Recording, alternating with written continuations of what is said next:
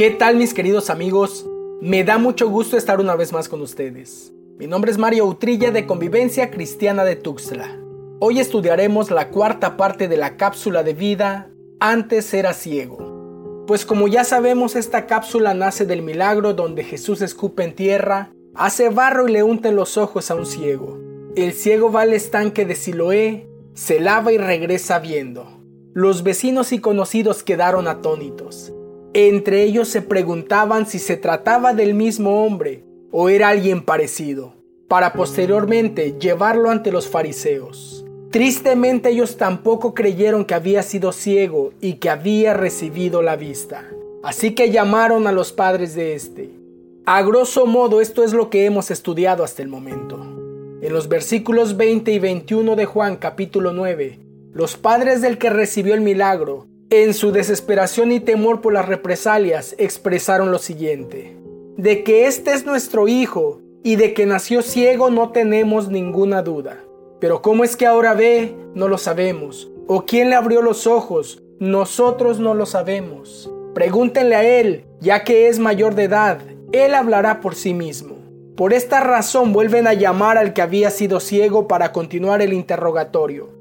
Acompáñame en tu Biblia, libro de Juan capítulo 9, versículo 24. Por segunda vez los judíos llamaron al hombre que había sido ciego y le dijeron, Da gloria a Dios, nosotros sabemos que este hombre es un pecador.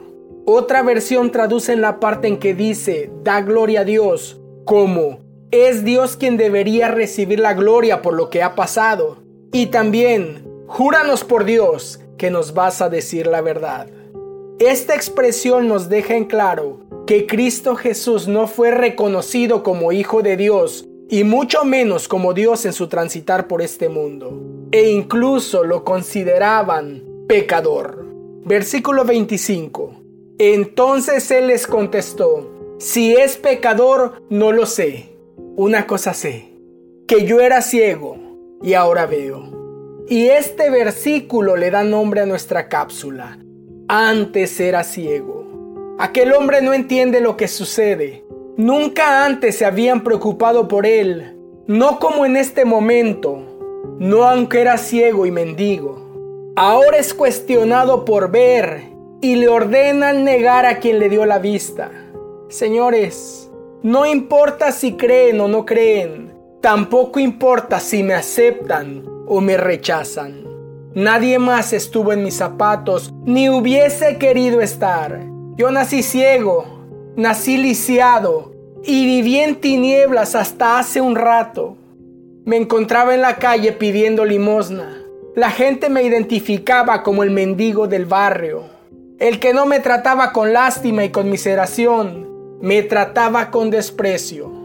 No, no solo mendigué pan, también mendigué amor, cuidado y comprensión. Ese hombre a quienes ustedes llaman pecador hizo algo por mí sin siquiera conocerme.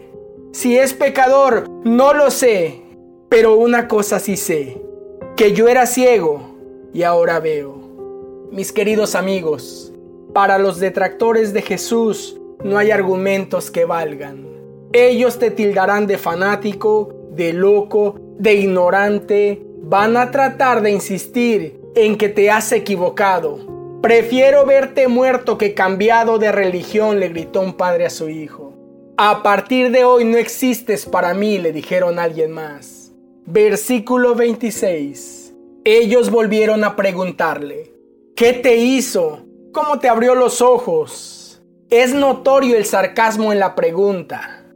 Ay sí, me abrió los ojos. A ver qué te hizo. ¿Cómo te abrió los ojos? ¿Con pura saliva? Versículos 27 y 28. Ya les dije y no escucharon. ¿Por qué quieren oírlo otra vez? ¿Es que también ustedes quieren hacerse discípulos suyos? Entonces lo insultaron y le dijeron, tú eres discípulo de ese hombre, pero nosotros somos discípulos de Moisés. Discípulo de ese lo serás tú, gritaron airadamente. Es verdad, no es nada popular seguir a Jesús. No lo fue en el pasado y tampoco lo seré en el futuro. Digo, no me refiero a pertenecer a una religión. En eso estamos inmersos desde niños. Me refiero a vivir conforme a la palabra de Jesús, a amar lo que Él ama y aborrecer lo que Él aborrece, a no acomodarnos a las corrientes de este mundo, llamando bueno a lo que Dios llama malo y malo a lo que Dios llama bueno. Lo que a estos fariseos les incomodaba era que Jesucristo les hablaba con la verdad, y la verdad duele, pero te hace libre si la haces parte de ti. Versículos 29 y 30. Nosotros sabemos que Dios habló a Moisés, pero en cuanto a este no sabemos de dónde es. El hombre les respondió, pues en esto hay algo asombroso, que ustedes no sepan de dónde es, y sin embargo, a mí me abrió los ojos. ¡Qué respuesta tan valiente! Recordemos que se estaba dirigiendo a los representantes de la autoridad religiosa, política y social.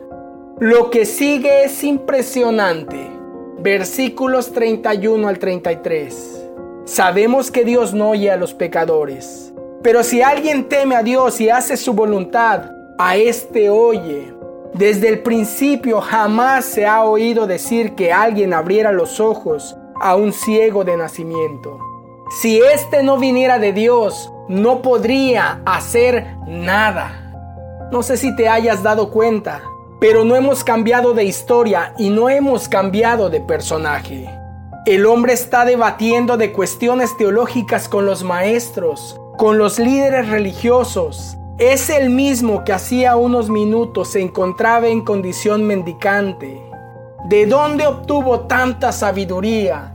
Dice la Biblia, conocerán la verdad y la verdad les hará libres.